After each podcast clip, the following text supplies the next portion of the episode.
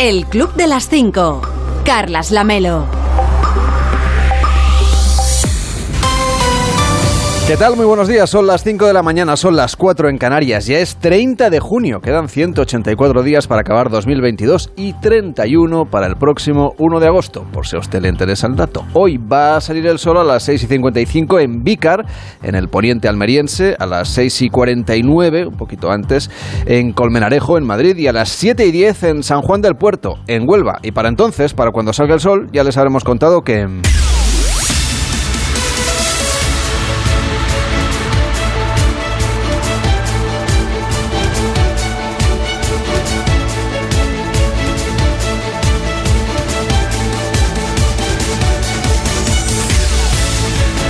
Ya les habremos contado que hoy termina la cumbre de la OTAN en Madrid. Ayer los aliados firmaron el nuevo concepto estratégico, es decir, la hoja de ruta de la alianza para los próximos 10 años. Elena, bueno, ¿cómo estás? Buenos días. Buenos días, Carlas. La principal novedad del nuevo plan estratégico es el cambio de estatus, digamos, de Rusia.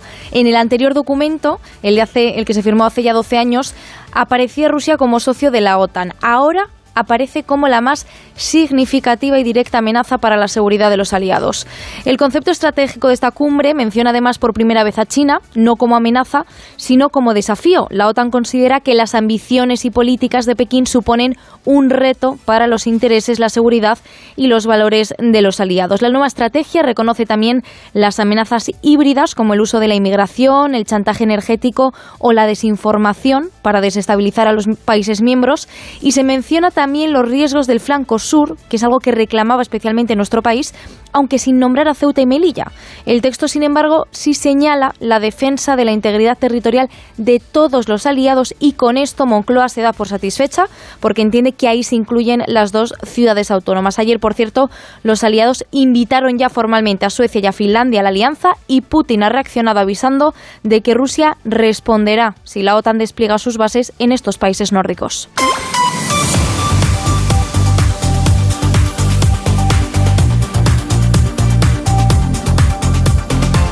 Y despedimos el mes de junio con la inflación disparada. Está en su nivel más alto en los últimos 37 años. En el 10,2% ha superado así por primera vez los dos dígitos. Las medidas de choque del gobierno no han conseguido contener los precios, aunque dice el Ejecutivo que sin ellas la subida sería mucho mayor, que habría sido de tres puntos y medio más. La ministra de Economía Calviño recordaba ayer que la inflación es un problema internacional y volvía a culpar a la guerra en Ucrania por haber acelerado el alza de los precios.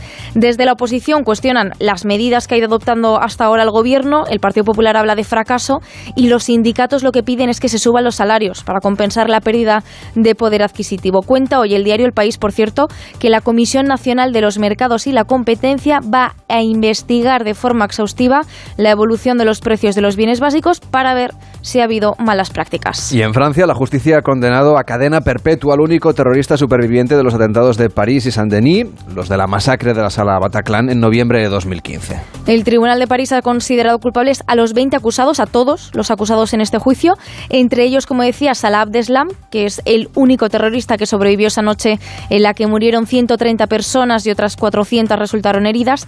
Abdeslam ha recibido la máxima condena posible en el Código Penal francés, que es la cadena perpetua sin posibilidad de reducción.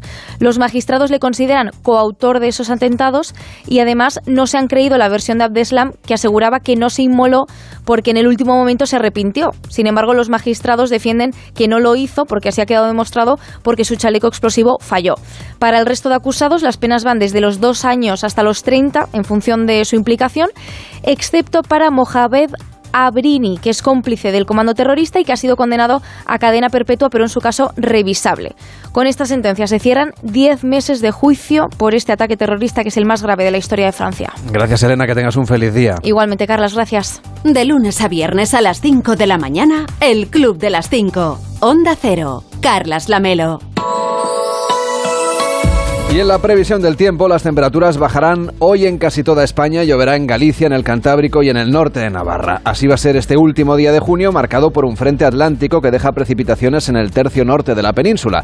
También se espera que haya intervalos nubosos y nubosidad de evolución en el noreste peninsular y que se produzcan chubascos y tormentas ocasionales en los Pirineos, sin descartarse que localmente puedan tener cierta intensidad. También considera probable la Agencia Estatal de Meteorología que se den también chubascos en el sistema ibérico y zonas del Alto Alto Ebro y no descarta alguna tormenta en las sierras del sureste. En el resto de la península y en Baleares van a predominar los cielos nubosos y con intervalos de nubes altas, aunque con nubes bajas en el entorno del estrecho y en el mar de Alborán, que irán disminuyendo a lo largo del día. En Canarias, hoy tendrán cielos nubosos, probables precipitaciones en el norte de las islas de mayor relieve, como pasa prácticamente cada día, y vientos alisios que soplarán fuertes del noreste, y esto es noticia porque van a tener fuerza 7 en los canales de Anaga y Agaete, lo que sitúa el riesgo en amarillo en Gran Canaria y en la isla de Tenerife. Las temperaturas bajarán hoy en casi todo el país, aunque subirán en el entorno de Alborán, Baleares y Galicia. Se van a superar los 35 grados centígrados en el valle del Guadalquivir y en las zonas del interior del sureste peninsular.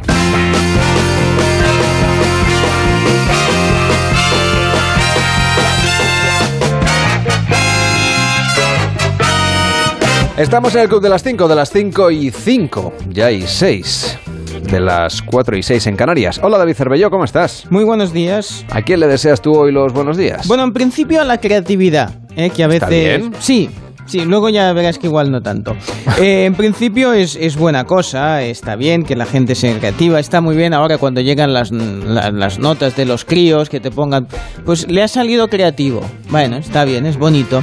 Pero a veces, um, sacado de contexto esa, esa creatividad, puede ser complicado. Como ha pasado con un vídeo que se ha hecho viral, porque supuestamente parecía una campaña de un ayuntamiento, pero que en verdad era, bueno, un proyecto que habían hecho unas alumnas. Y el proyecto, digamos, que no ha terminado de gustar, aunque la idea era buena. Escuchemos. Si yo te digo Albacete, ¿qué es lo primero que se te viene a la casa?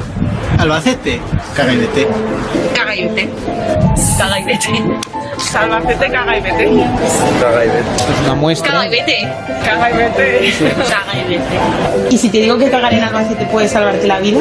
Claro, ahí es donde empieza la parte positiva, ¿no? Digamos, bueno, el giro que hace, ¿no? De, de guion eh, para decir que, bueno, era supuestamente para un tema de, de, vigilarte, pues el tema de el, el, cáncer de colon, para mirarte las heces, para que aprovechar un poco que el Pisuerga pues pasase en este caso por Albacete y aprovechar digamos uh, para bueno la, a la gente no le ha gustado nada evidentemente cómo puede hacer Hombre, esto un ayuntamiento Evidente, evidentemente con toda la razón y entonces cómo esto pues ir a ver la catedral el museo Hombre, de la supuesto. cuchillería yo, y, y es que te digo una cosa lo primero que he pensado eran en esas cuchillas fantásticas en esas en esas navajas en esa pero claro digamos que Um, claro, pues eh, la gente ha pedido explicaciones al ayuntamiento y ha dicho, oiga, oiga, que aunque ponga ayuntamiento de Albacete, no hemos sido nosotros. Es un proyecto, pues claro, lo hacen lo más verosímil posible, porque son estas academias pues de,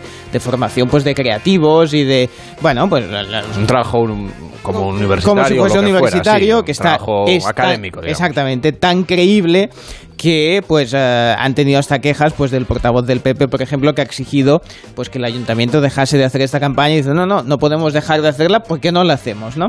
Bueno, tenía diferentes como, como frases, como catch, para que la gente pues, pues bueno, pues jugase con eso, ¿no? Incluso ponían eh, en un mapa interactivo donde ponías, donde te recogían las heces, pues para hacerte los, los análisis que sobre el mapa ponía dónde puedes plantar un pino. Es decir, iban jugando un poco con la jerga y con todo eso. Pero claro, evidentemente es de esas cosas que seguro que el profesor, la profesora, a la hora de examinar ese trabajo, seguro que han dicho, yo le daría una vuelta más. ¿eh?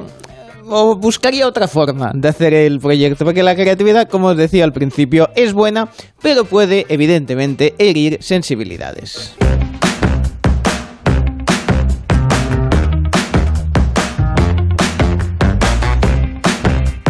Pues si va usted a Albacete, quédese. Que hay cosas fantásticas que usted puede disfrutar, además de una gastronomía buenísima. Sí, o sea, sí, sí, Eso siempre vale la pena. Bueno, imprescindible para luego hacer lo que contaba hacer Bello. Bueno, de disfrutar de la gastronomía. Efectivamente, efectivamente, Bueno, ¿a quién más le deseas hoy los buenos días? Pues vamos a seguir de, de viaje, vamos a seguir así con, con ofertas que o cosas que se comentan en las redes. En concreto, una TikToker que uh, tenía un evento en Ibiza y compartió en un vídeo una técnica que había encontrado para abaratar el viaje que tenía que hacer para asistir a este evento. Y dijo he conseguido, por ejemplo, una noche de hotel gratis. Bueno, la gente ha empezado a preguntar cómo lo haces, cómo lo has conseguido, cómo se consiguen estas habitaciones eh, gratis. Y lo que ha comentado es que, bueno, eh, lo ha conseguido con una habitación que, eh, digamos, está, dice, en la recepción y que es transparente. Dice, es decir, que ah, desde la recepción de, o sea, cuando la gente entra al hotel, pues puede ver cómo están durmiendo eh, los invitados, o sea, los, em, eh, los que van a esa, a esa habitación, de ahí que no les cobren. Es decir, es una habitación como extra, una habitación cero, que le llaman. Cero porque te cuesta cero euros, pero cero porque también debes dormir cero. Porque ya si sabes que toda la gente que está pasando por ahí, por recepción, te está viendo. Porque además no te dejan apagar la luz. No. Claro, es decir, bueno, apagas la luz y bueno, todos hemos visto en los grandes hermanos, los edredonings, eh, bueno, esas cosas que la gente mm, eh, cuando se apaga la luz, ¿verdad? Oye, cada uno, ¿verdad? Pues aquí en este caso no es el caso, porque las luces están encendidas y esta habitación cero, pues les sirve a los hoteles, entiendo, para mostrar, ¿no? Para hacer un poco de mostrario, normalmente sin gente, pero bueno, en este caso dice, bueno, pues con gente, así lo ven y pueden ver in situ cómo está y todo el mundo sale ganando.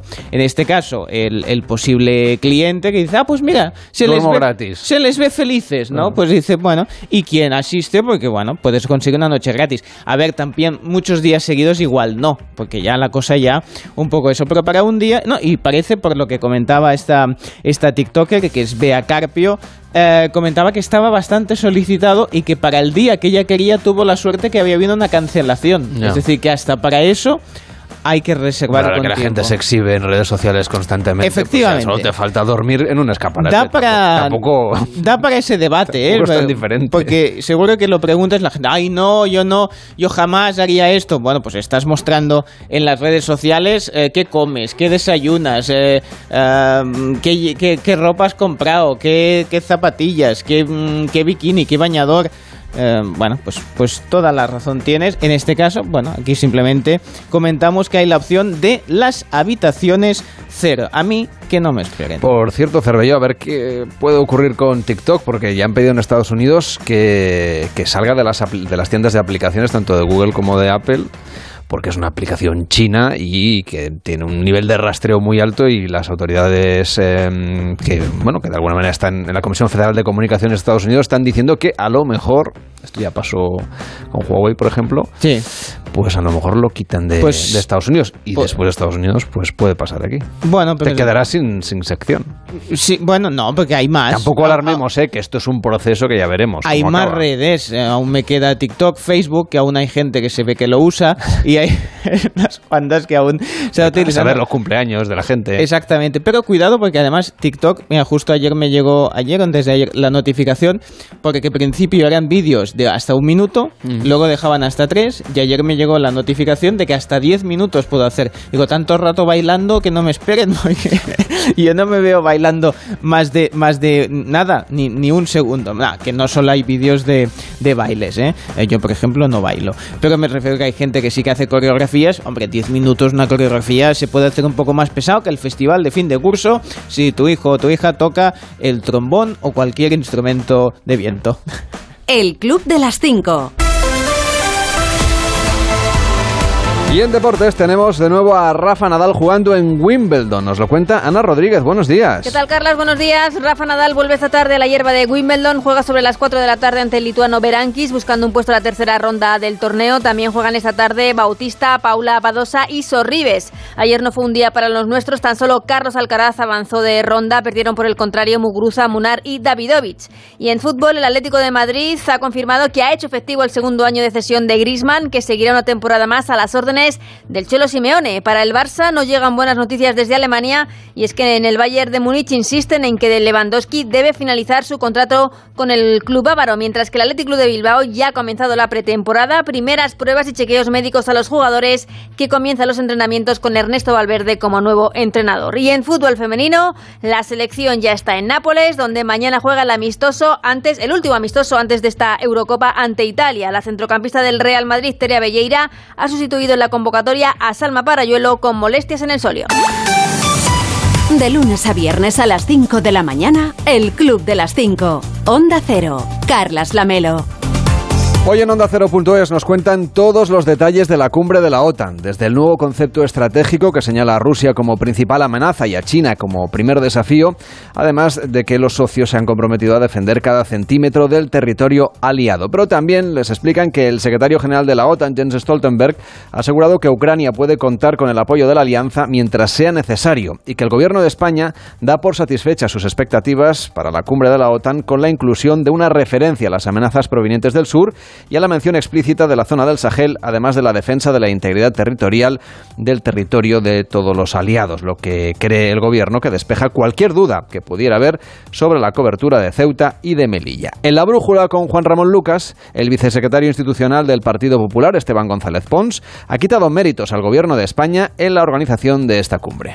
Es un éxito para la OTAN, eh, principalmente porque la OTAN ha sido capaz de, en un momento muy complicado, eh, aumentar su presencia en el norte de Europa y elaborar un nuevo concepto estratégico para las amenazas que vienen en, los próximos años. Para España esta cumbre tiene algo de decorado de cartón piedra porque eh, es verdad que el presidente Sánchez se ha hecho un álbum de fotos en el Euro Disney de los adultos, pero, pero detrás de él eh, hay una oposición que no ha sido invitada ni escuchada, eh, hay un gobierno que está dividido, con una ministra representante Podemos que está muda hasta que pase la cumbre y un país eh, que sufre un alza de precios que no conocemos desde mediados de los años 80.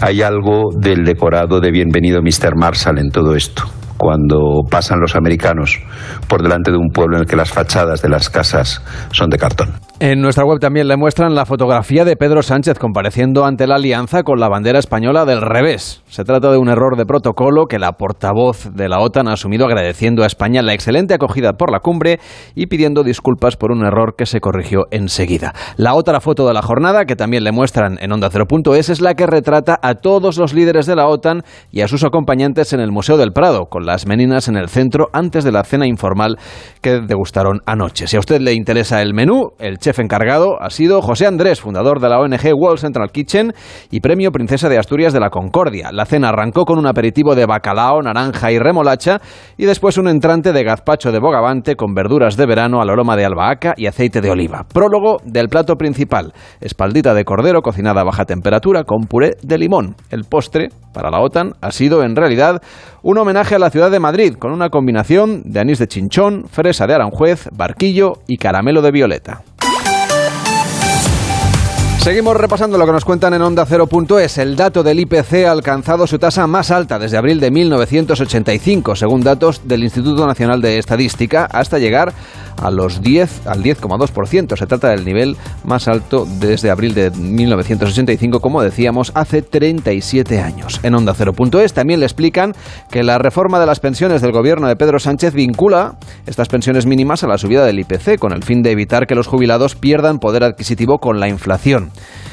Sin embargo, se trata de un sistema criticado por economistas, por la oposición o incluso por Bruselas, porque consideran que no será sostenible en el tiempo, por la precariedad del empleo y el incremento constante del número de pensionistas, además de la subida de la inflación.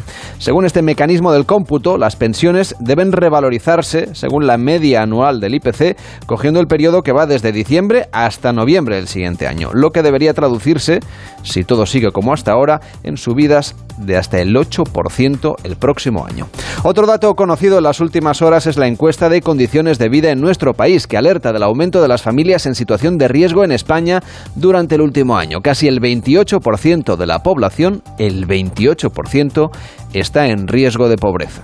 Y en Onda 0.es le explican con detalle cuáles son los requisitos que deben cumplir las personas que quieran solicitar el nuevo cheque de 200 euros que ha comprometido el Gobierno a los más afectados por la situación económica. Además, en nuestra web resaltan que la Unión Europea ha acordado prohibir la venta de coches contaminantes a partir del año 2035 como medida para luchar contra el cambio climático. En Onda 0.es también puede conocer los síntomas y consecuencias de la sarna, un trastorno cutáneo causado por pequeñitos pequeñísimos ácaros y que se caracteriza por su molesta picazón. En más de uno, con Carlos Alsina, el cantador flamenco José Mercé ha presentado su nueva obra, Oripandó, una autobiografía sonora que hemos descubierto tras la carrera de Carlos Alsina desde la cumbre de la OTAN. Vengo corriendo desde la cumbre de la OTAN Carlos para, Alsina. para verte. Muchísimas gracias, don Carlos. Dejado- Muchísimas gracias por venir corriendo. He dejado plantado a Biden, a, a Macron, el francés, a Boris Johnson. Estaban los tres ahí y queriendo que les diera yo conversación. Y yo he dicho, "Ch, he, he quedado con José Merced ahí en la radio y tengo que irme. Dicen, no, pero quédate, haznos algunas preguntas, que somos gente importante. No, o sea, importante al lado de José Merced no me parece. Muchas gracias, don Carlos, muchas gracias. Uf, tú no sabes lo que es eso. Qué maravilla, eso lo, Aquí eso lo voy a contar yo a todo el mundo, ¿eh? A los que no se enteren, no, lo cuento yo. Cuenta, cuenta. Realmente es una fuga, ¿no? Alsina. En serio, no es, sabéis la que es está la fuga. Ahí en el, en el IFEMA. Cantidad de gente importante, hay con, con corbata, con Todos con traje. Pero, eh, sa- ¿saben algunos cantar por seguirilla que no? Ninguno, que van a saber. ya está. Ninguno, Con vamos. esto ya lo has dicho todo. Vamos, no sé, yo me he cruzado con el holandés y no, no le veía yo así como con cuerpo de... Sí, con ganas de ir a Torres Bermejas. No, no. Bueno, bueno. Bueno, oye, que venía escuchando la, la radio, eso de que tú te planteabas ser cura, ¿eso es, es verdad? Bueno, yo no me lo planteaba, eh. era cuidado, chaval- cuidado. chavalito. Yo, Ah. yo estaba de niño cantó y mi hermano Juan también, mayor que yo dos años, Sí. y estábamos en la escolanía de la iglesia de la Merced, la basílica de la patrona de Jerez. Y llegó el padre Guede, y, bueno, tendríamos pues 10 o 11 años. Llegó y, claro, pues le dijo a mi madre que nos quería llevar a Guipúzcoa a un seminario. Claro, mi madre, cuando le dijo eso el cura, le pegó un empujón a la gitana. Me va a llevar a mis niños. Ella por ahí, ¿no? Pero bueno, la verdad que bueno, fue una época muy bonita, ¿no? Muy bonita y que yo tengo que agradecer además. Yo no sabía tampoco que me iba a dedicar profesionalmente a cantar, ¿no? Aunque venga de una dinastía, de una familia. Pero bueno, el estar cantando desde bien pequeño con un órgano, eso te educa la voz, ¿no? Y oye, eso de- me ha venido bien.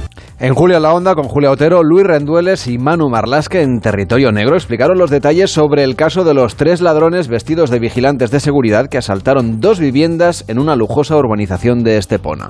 Bueno, el asunto empieza con unos pescadores que llaman al 091, están en la playa y encuentran un hombre con el rostro ensangrentado, las manos atadas engrilletadas a la espalda.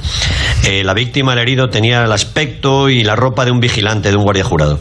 Y el hombre, que se llama Octavian Gabriel, efectivamente en una urbanización cercana en Bahía del Belerín. ¿Y qué les cuenta esa persona en ese estado? ¿Cómo ha llegado hasta esa playa en esas condiciones?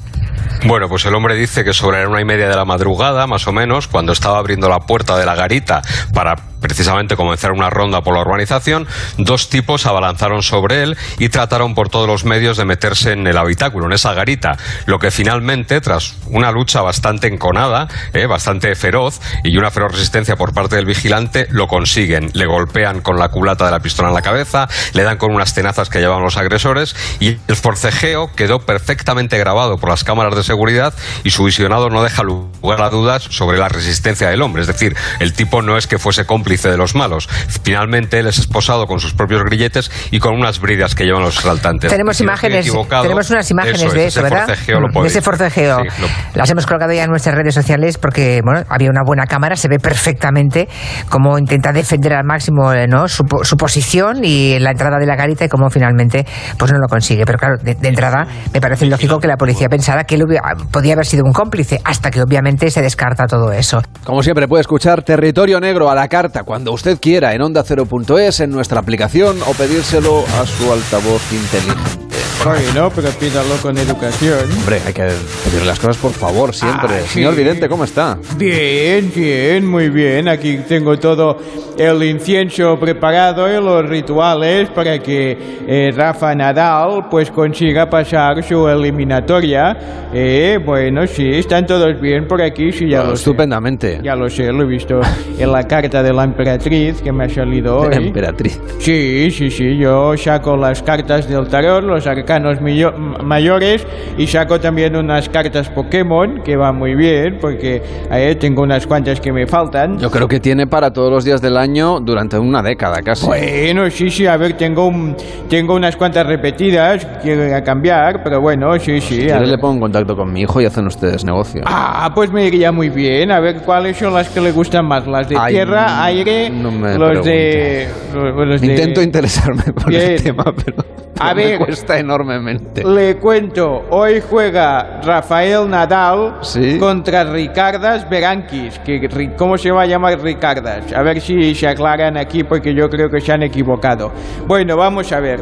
Yo tenía un ritual que incluía pintarse ah, de colores todo lo que es hacer como una especie de mandala eh, para, para conseguir tener más fuerza y proteger el pie y me he enterado de que tienen que ir de blanco en Wimbledon. Pues me parece una idea horrorosa porque vamos a ver, están jugando encima de la hierba y la hierba ensucia muchísimo y entonces si vas de blanco pues te puedes, eh, te puedes ensuciar porque lo verde ya sabe que ensucia. Entonces, pues a ver, gastan mucho dinero. Yo no sé si los, los ecológicos estos pueden hacer una demanda porque es un derroche en detergente este torneo que está fuera de toda lógica. Pero, pero la y- hierba debe... y favorece el cambio climático por culpa de este torneo. Pero de la hierba debe depurar el CO2, ¿no?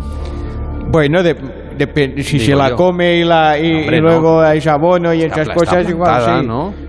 Bueno, sí está, Está verde. plantada, pero claro, ahí se les va la pelota, tienen que agacharse y todas estas cosas, eh, se tiran por el suelo eh, y todo eso ensucia Si quiere muchísimo. un día llamamos a un científico que nos explique qué es más eh, sostenible, si la tierra batida o la- Bueno, la tierra batida es, es polvo, es polvo de, de- de ladrillos. pero ladrillos. los ladrillos hay que hacerlos, eso va al horno, eso gasta muchísima energía. Bueno, pero a ver, esto es reciclar. Usted hace un edificio con ladrillos y todo el polvito que va Ah, si cayendo no lo sé si va- recoge. no sé si va así, ¿eh? Bueno, sí, se monta una pista de tenis. interesante, ¿eh? No se crea, un día igual lo hacemos. Bueno, mire, pues ya me paso una pequeña comisión, si no le importa, ¿eh? y todo esto. Bueno, vamos a ver. Hoy es 30 de junio, ¿eh? y por lo tanto es el día de la motivación. Fíjese que hoy termina la primera mitad del año. Porque un año tiene 12... ¿Está? A ver, le voy a, a ver, le voy a explicar despacito que con los números ver, sé que se me vamos lía con un el poco. barrio Sésamo, Sí, por favor. El año Esto tiene... es lejos. El, el año tiene 12 meses. Sí. 12, Vale. ¿eh? Mitad de 12... Seis. ¿Qué mes es este? Este es el 6. Pues si estamos acabando el último verdad que mes. no estemos acabado el primer semestre. El primer semestre. Ya tenemos medio año hecho. Ya tenemos medio año hecho, ¿qué le parece? eh? Bueno, ha pasado a ver si rápido. la segunda mitad es mejor que la primera, me parece. Bueno, eso siempre es de esperar, siempre, claro, teníamos muchas ganas de que llegase este año después de muchos años malos Pues de oiga, ha pandemia. empezado usted el año con el ritual torcido. Oiga, yo, eh, yo ya le dije que este año venían acontecimientos peligrosos, ya le hice una, Ya, ya. una no me acuerdo lo que dije porque hacía Una seis predicción. meses, una predicción de lo que dijo Nostradamus. A ver, mira, para el último día le voy a revisar a ver si acerté alguna de las cosas. Eh, ¿Qué día acaban esta, este año? En la El- temporada, el Sí, 25, el día de Santiago. El día de Santiago. Bueno, Vamos a celebrar el Jacobeo. Haremos el camino de Santiago, Cervelló y, y yo. pero, pues ya pueden ir empezando a caminar, me No, parece, no, porque si no igual no llegan, ¿eh? caminar es de otros tiempos. Nosotros Ah. iremos en, no sé. ¿A qué lo van a hacer? ¿En, En- patinete? en como ahora? Ah, en. Zeppelin. Ah, es bonito el. Sí, sí, sí, me parece muy bien. Vamos a ver, pues déjeme decirle que los nacidos un 30 de junio, hay gente aquí en el libro mío que tengo de referencia, que es el lenguaje de los cumpleaños, pues me han puesto todo un... em, mucha gente que no conozco absolutamente a nadie, con lo cual no les voy a recomendar ninguno de los que me han dicho, eh, porque bueno, es gente que bueno las conocen en su casa. Eh. Pero vamos a ver. Una de las Pero, cantantes de haga las Supremes. de buscarme alguno en Wikipedia, No, ni que a ver, sea. me ponen una de las cantantes de las Supremes, pero la que no era famosa, Florence Ballard. Bueno, pues un recuerdo para Ballard perdida y toda su familia que estarán muy encantados de que alguien se acuerde de ello. Lola Herrera, por ejemplo, ha nacido. Bueno, Lola Herrera sí, pero no me lo han puesto en este libro. Está Ah. muy bien, Lola Herrera me gusta mucho en el teatro. Bien, pues eso, eh, nacidos días como hoy, son habilidosos, son diestros con el dinero y es gente motivada. Bueno, está muy bien. Los puntos débiles son volubles. Hay gente voluble.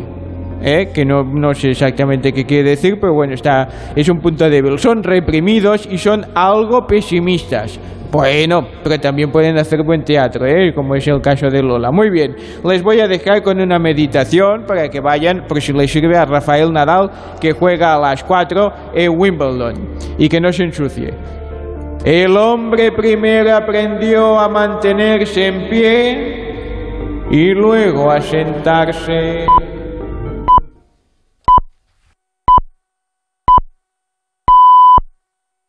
El Club de las Cinco. Carlas Lamelo.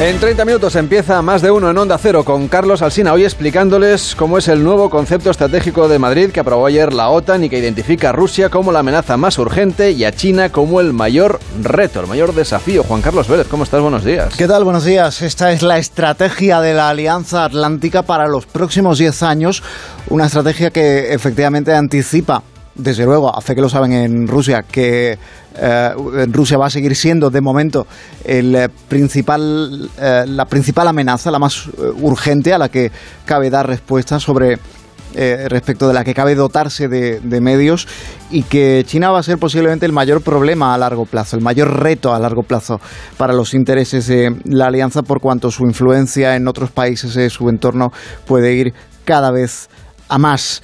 El flanco sur, la frontera de la Unión Europea, de España, de la OTAN con África va a quedar protegida. Hoy se entiende el gobierno de España, según eh, la declaración de eh, firmaron ayer los Estados miembros de la OTAN, entiende que queda protegida porque la OTAN se compromete a, proteger a todos los, eh, los, territorios de sus Estados miembros y también va a considerar como amenazas las amenazas híbridas, esto de presionar con la inmigración o presionar con el abastecimiento, el suministro de energía, esto que se llaman las amenazas híbridas, también van a ser tenidas eh, como si fuera un ataque eh, armado eh, por parte de la, de la alianza. El gobierno de España se ha comprometido a alcanzar el objetivo que tiene fijado, el suelo que tiene fijado la OTAN del 2% del PIB en gasto de defensa y eso supone pasar de eh, poco más de 12.000 millones de, euros a 20.000. Y aparte se ha comprometido también, lo hizo antes de la OTAN, en la bilateral que mantuvo Pedro Sánchez con Joe Biden, se ha comprometido a, eh, ampliar el eh, despliegue militar de Estados Unidos en la base de Rota. Eso tiene que pasar por el Congreso. Podemos estar diciendo que no está por la labor de apoyarlo. Podemos, de hecho, lo que está diciendo es que ve muy sumiso a Sánchez eh, con, eh, con, en el pacto con, con Biden. Así que tendrá que buscar el apoyo de los partidos de la derecha, el presidente del gobierno, para sacar esto adelante. Por cierto, que imagino que además de este tema tendréis otras cuestiones también que analizar hoy en la tertulia y antes, a partir de las seis, pues eh, un montón de historias también muy interesantes. Sí, pues mira, llega y dices lo de interesante, te voy a contar una que no es interesante en absoluto. Una que no es interesante en absoluto. Eh, salvo para David Gabas, que sí que eh, echa un ah, ojo ahí donde... Pues a mí me interesantísimo donde otros no miran. Lo que cuenta Gabas todos los días. Hoy nos va a llevar a Siria. Hoy nos va a llevar a Siria, donde han encontrado los cadáveres de 20 personas muertas de sed los han encontrado en Siria, venían de Chad, cruzando el desierto. Han muerto de sed en ese, en ese camino. Y te va a contar también, eh, ya sabes que cada día celebramos un día de algo. Te va a contar Elena Bueno que hoy, eh, muy pertinente, ayer estábamos celebrando el Día del Principito. Y digo que es muy pertinente porque hoy celebramos el Día de los Asteroides. Hay dos días ahí que tienen una vinculación muy directa y literaria, si se quiere. Pues el día del Principito ayer, hoy el día del asteroide, eso lo van a contar a partir de las 6 y después a las 10. Hombre, pues tenemos mañanita de cómicos, ¿eh? tenemos a Carlos Latre, tenemos a Agustín Jiménez, Leonor Lavado, Jesús Manzano. A las 11 de la mañana hay que poner el eh, cerebro a, trabajar, ¿eh? porque tenemos reto matemático con, con Santi García Cremades y a las once y media, eh, ya que tenemos el cerebro trabajando con las matemáticas, pues nos metemos en la ciencia, ya que estamos, con Alberto Aparici, que nos va a hablar de el envejecimiento, pero de otra manera, ¿eh? y, de otro tipo de envejecimiento, eh, y de cómo los anfibios y los reptiles tienen sus propias reglas y se fijan sus propias reglas eh, sobre cómo hacerse mayores. Nosotros tenemos poco margen a la hora de elegir. ¿Verdad que sí? Cuestión de genética que le vamos a hacer. Y, y viene, y hoy invitamos al programa Gregorio Sánchez Montes, que es eh, experto en anfibios ibéricos e investigador en el Museo Nacional de Ciencias Naturales de Madrid, para hablarnos de, de todo esto. Pues mira, nosotros también vamos a hablar de genética en un ratito. ¿Tú eres bueno en el deporte? Eh, depende de en qué deporte. A ver, véndete, ¿en cuál eres bueno? Mira, en natación, lo que pasa es que soy bajito, entonces mi braza, eh, soy, soy bajito y pequeño, entonces mi brazada no abarca mucho, pero... Pero más ligero se- también, Pero se ¿no? me da bien, es que me da bien, sí, sí, sí. Pues nada, pues entonces es cosa de genética. Luego lo, lo vamos a contar aquí también. Muy bien. Cuídate mucho, Juan Carlos, hasta mañana. Igualmente, no os lesionéis. No, no, tranquilo, solo hablamos.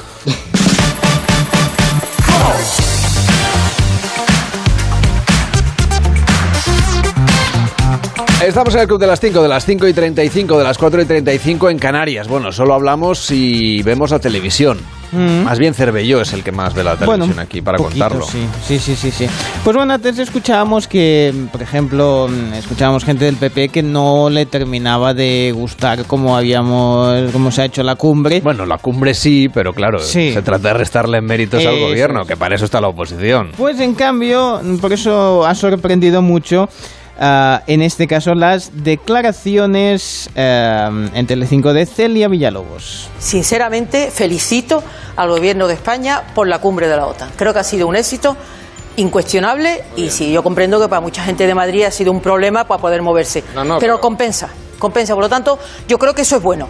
Es muy bueno que se haya celebrado en España en un momento efectivamente ¿Estás más hablando bien de. Pedro Sánchez? Mucho más complicado. Perdona, Perdón. aplauso del público, que nunca te he visto hablar bien de Pedro Sánchez. Eso no es verdad.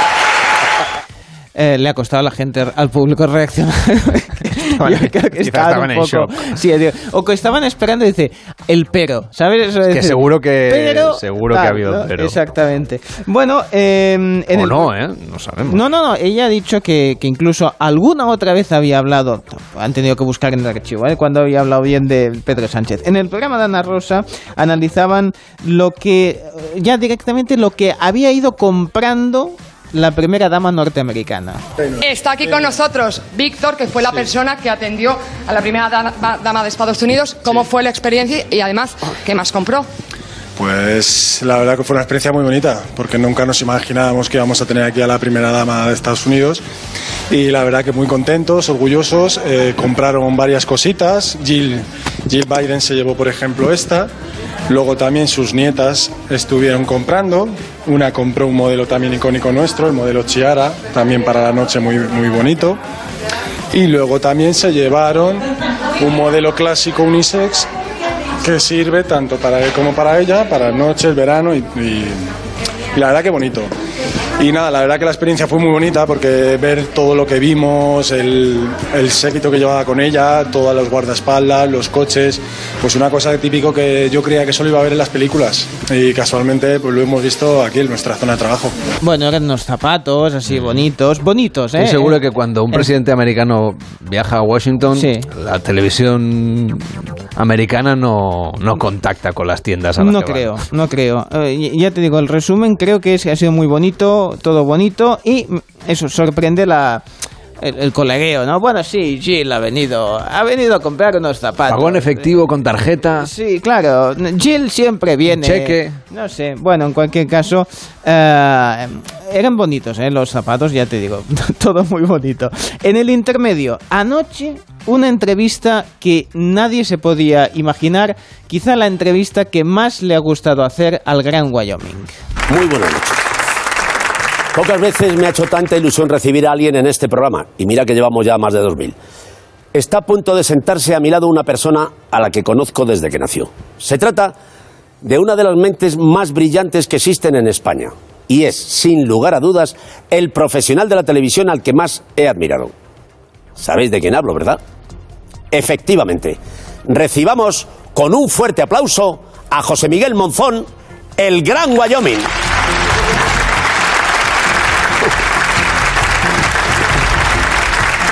Bueno, muy buenas noches, Gran Wyoming. Buenas noches, Gran Wyoming. Eh, bu- bueno, y muy buenas noches a todos. Eh, bueno, antes de nada yo quiero pedir disculpas por cómo va a salir esta entrevista, porque francamente no me había ocurrido nunca, pero eh, estoy muy nervioso, dada la evidente atracción física que existe entre nosotros. Así es. Bueno, no es para menos. Eres la persona con la que más he practicado sexo a lo largo de mi vida, sin lugar a dudas. Pero vamos a explicar al público qué haces exactamente aquí.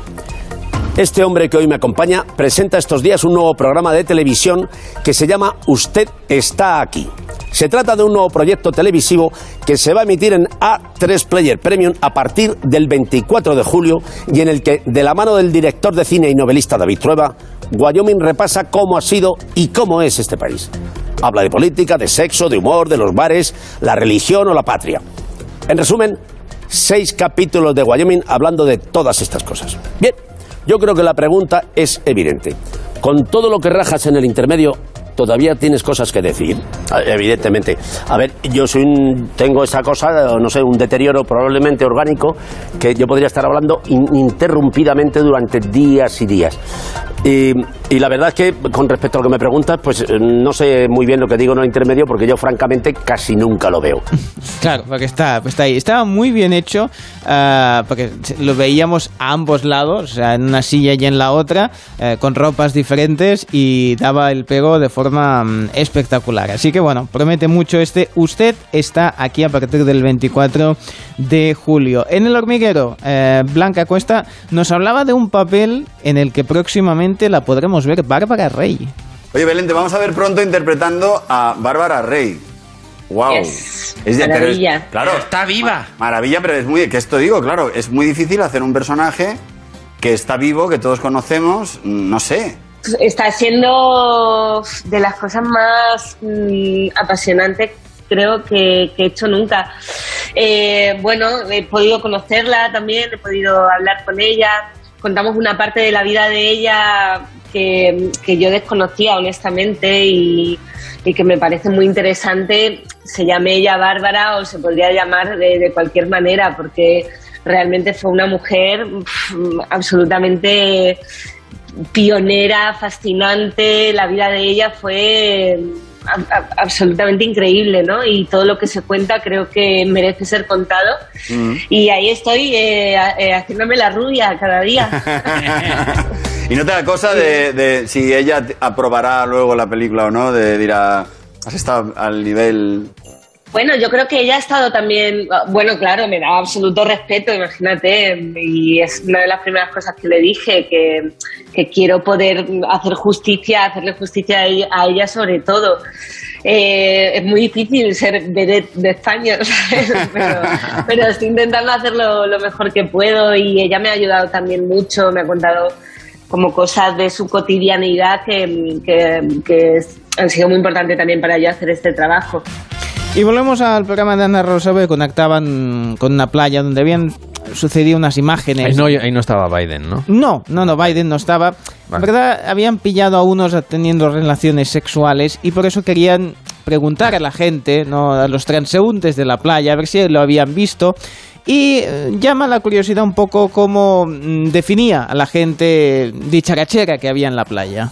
Hay gente muy divertida, gente de andaluza, gente de Murcia, gente de Móstoles, los demás. ¿De dónde sois vosotros? De Barcelona. De Barcelona, hasta los catalanes son simpáticos. Sí, es que, que- que- aquí estamos a súper a gusto. Eh, Murcia, este es el paraíso, ¿eh? O sea, que quien quiera que Jorge, venga. porque eres simpático y se te perdona todo. ¿eh? Yo no lo Porque- conocía, esta porque zona tela. maravillosa, ¿eh? Un Porque destino de vacaciones contigo. fenomenal. Sí, bueno, los catalanes... eh, Hacen poco- cosas, ya lo sabes. Sí, ella lo decía Rajoy. A mí me gustan los catalanes y porque hacen cosas. Bueno, pues eso, somos simpáticos Los que a hacían pesar cosas de eran los de la playa, ¿no? ¿Me has dicho? Sí, sí, sí, No vaya- sabemos de dónde eran, ¿no? Exactamente. Cositas hacían. El Club de las 5.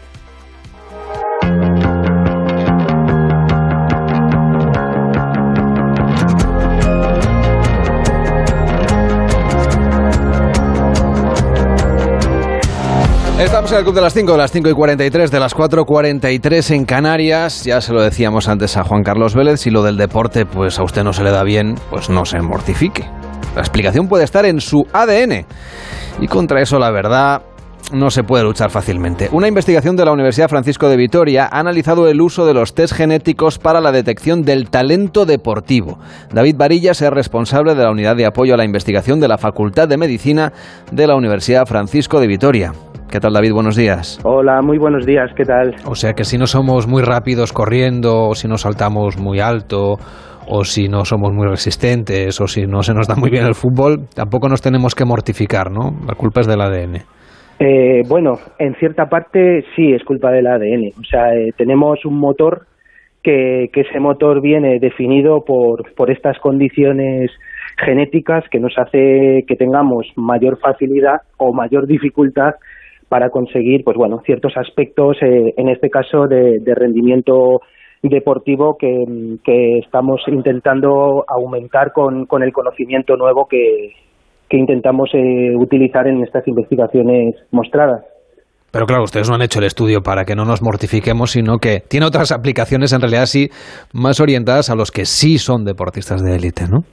Efectivamente, eh, en este primer eh, momento de investigación en el que nos encontramos, queremos conocer cuáles son esas condiciones genéticas que les ha llevado a ser deportistas de élite, porque sí que hemos mostrado que hay una selección genética que le difiere eh, en ciertos marcadores específicos de, de, la población general o la población que, que, no hace deporte. Entonces, ya con ese eh, escaparate genético que, que, hemos presentado, pues bueno, será el siguiente paso de nuestras investigaciones el tema de poder detectar a esa gente que tiene ese motor genético bien eh, engrasado para poder eh, ayudarles o orientarles para, para, poder ser deportistas de élite. O sea, la, el objetivo final o la aplicación final sería, por ejemplo, hacer esta prueba a los niños que quieren hacer deportes de alto rendimiento.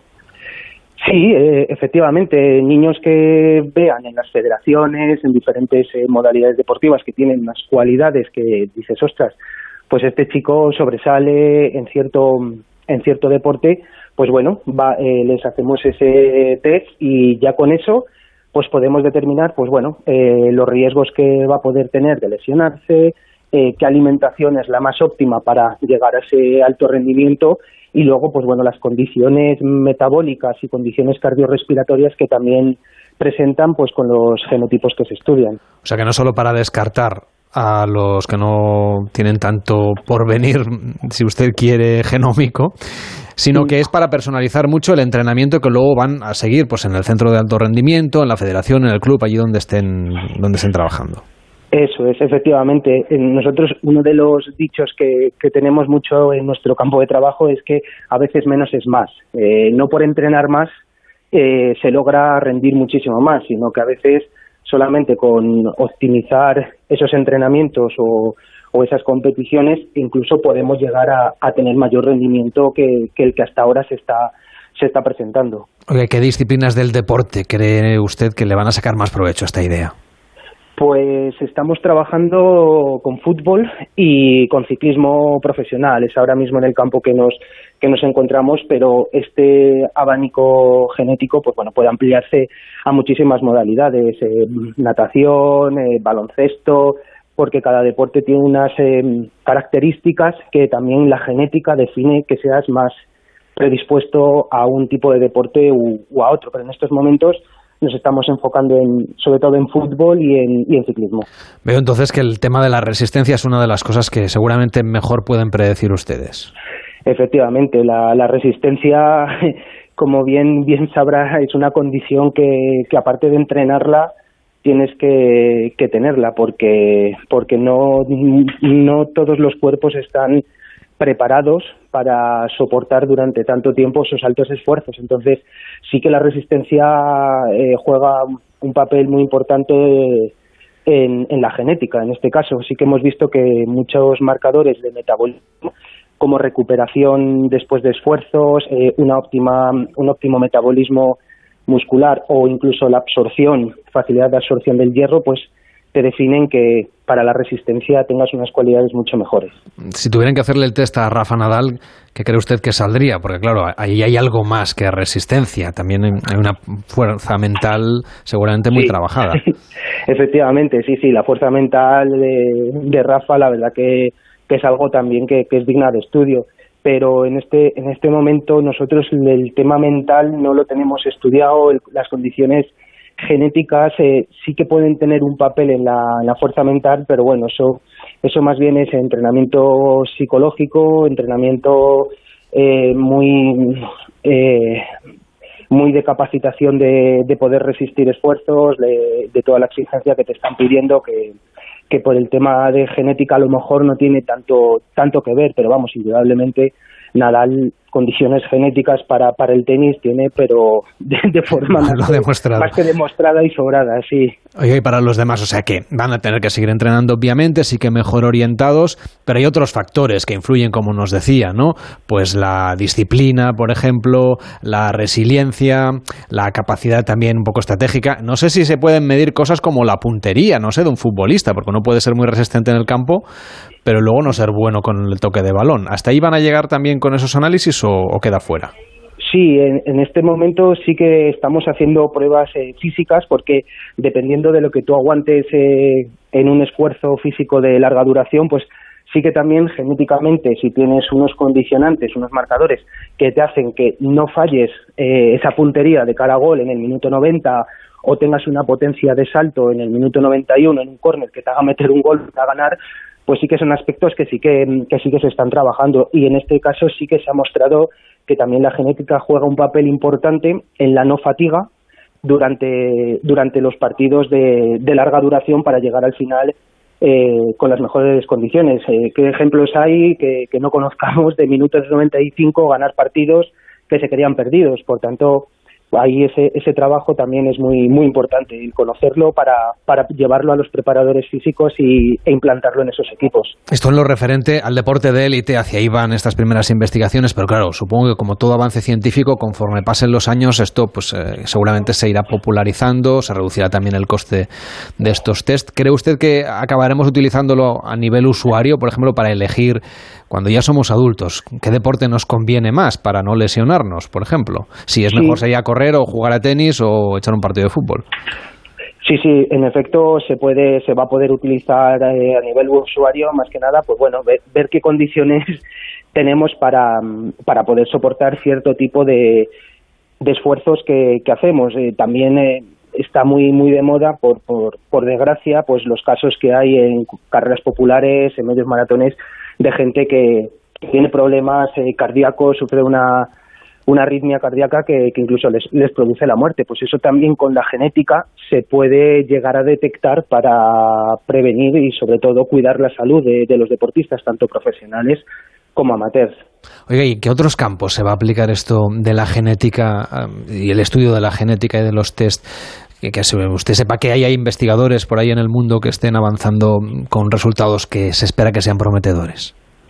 Pues en estos momentos estos estudios eh, se encuentran en fase también de desarrollo por parte de investigadores australianos. Eh, Pickering es un, fue un atleta olímpico que también está realizando este tipo de, de estudios genéticos, sobre todo en fútbol australiano, que también es un fútbol de alta demanda física y, y también hay equipos de Estados Unidos que, están interesados en realizar este tipo de, de trabajos. Pero bueno, hasta la fecha el perfil más completo hasta ahora demostrado es el que desde la Universidad Francisco de Vitoria estamos, estamos llevando a cabo, por lo que bueno, estaremos eh, encantados de seguir ampliando esta información en cuanto pasen los años y cuando vayamos dando todas estas eh, publicaciones de, de lo que tenemos en, en marcha.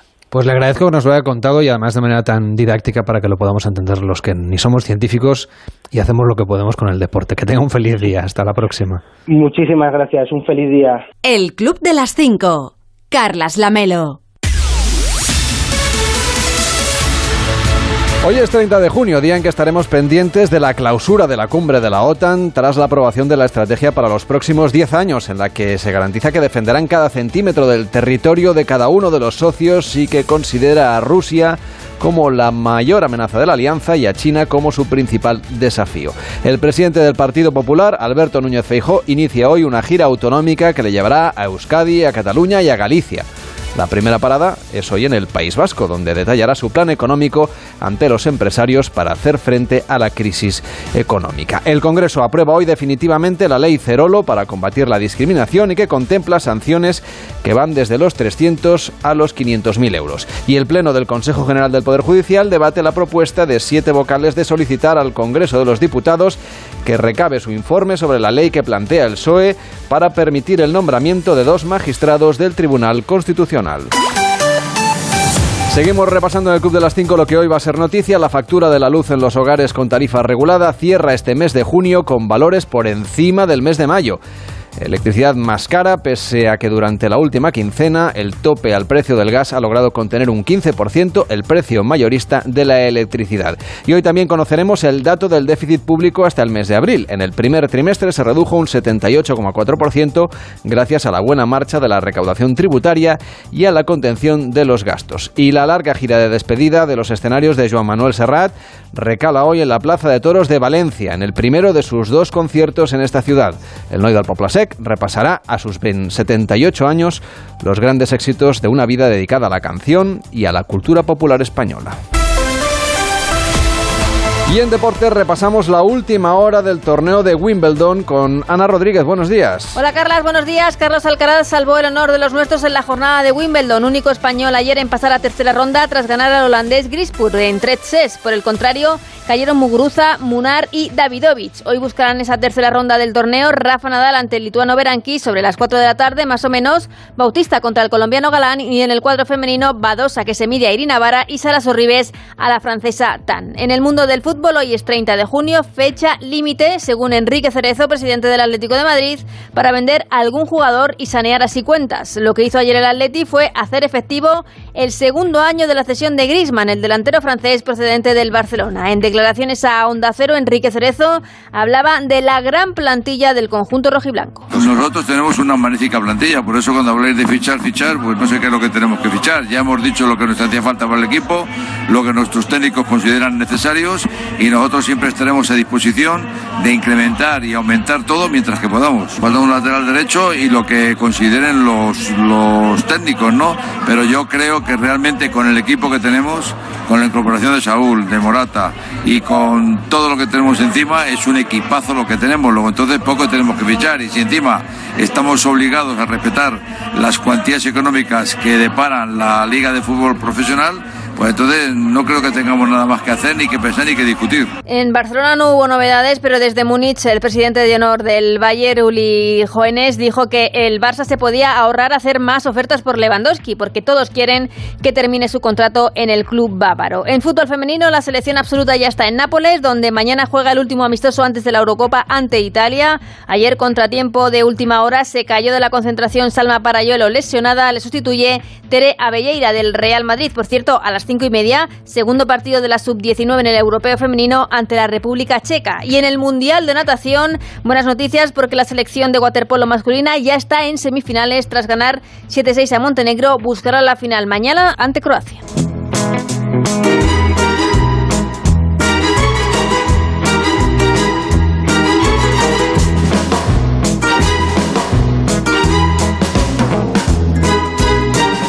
Te parece, Cervelló usó la moneda para invitarte a un café, ¿no? ¿La moneda es tuya? Sí. Pues oye, entonces me va a sentar este café. Me va a Bueno, ya no, ahora es de la máquina. Bueno, sí, sí, sí. No, no. De quien sea No, que ¿sabes qué pasa? donde vaya a parar este dinero de la máquina. que siempre es un problema a la hora de, de pillar el cambio. Yo, yo eh, en eso soy muy catalán. Primero me espero a recoger el cambio y luego cojo el café, ¿sabes? O sea, me da más ilusión las moneditas que caen casi que el café. Pero esta Ah, máquina primero te da el café y luego el cambio. Sí, sí, pues yo me Tú espero. esperas, yo dejas me ahí el café. Hasta que no veo las monedas. sea que te olvides Exactamente. los 15 céntimos de cambio. Bueno, sumando de 15 en 15, Sí, a- sí, a te veces hemos tenido para un concurso. un Por- imperio. Sí, por cierto, que vaya votando la gente que, que ya estamos. Así que mañana es viernes. Sí, Eh. Tienen el WhatsApp del Club de las 5 en marcha.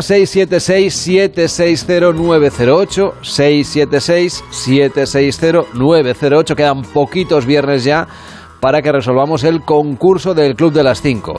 Eso quiere decir que usted puede votar a cara o cruz y elegir la comunidad autónoma que más le apetezca, que más le guste, quizá donde usted viva, quién sabe. 676-760-908 nos dice para qué comunidad y si quiere cara o cruz. Nosotros lanzaremos una moneda en directo, ya no será esta porque ha pasado No, mejor no. vida. No. Esta ya le vamos a rezar ahora el responso. Pero lanzaremos mañana una moneda. Si acierta serán 10 puntos para esa comunidad. Si falla, 5 por el hecho de haber participado. 676-760-908. Cervello, yo pongo el café, a ti te toca la noticia. Bueno, muy comentada la, la- la- la fiesta que, que ha organizado Jill. eh, Jill, ya la conocemos como Jill Biden, eh, Jill. Pues en la embajada de Estados Unidos, no sabemos si tenían dulces de chocolate, eh, pero lo que sí sabemos es que había varios artistas que han cantado ahí en, en- en ese, en un piano precioso que había.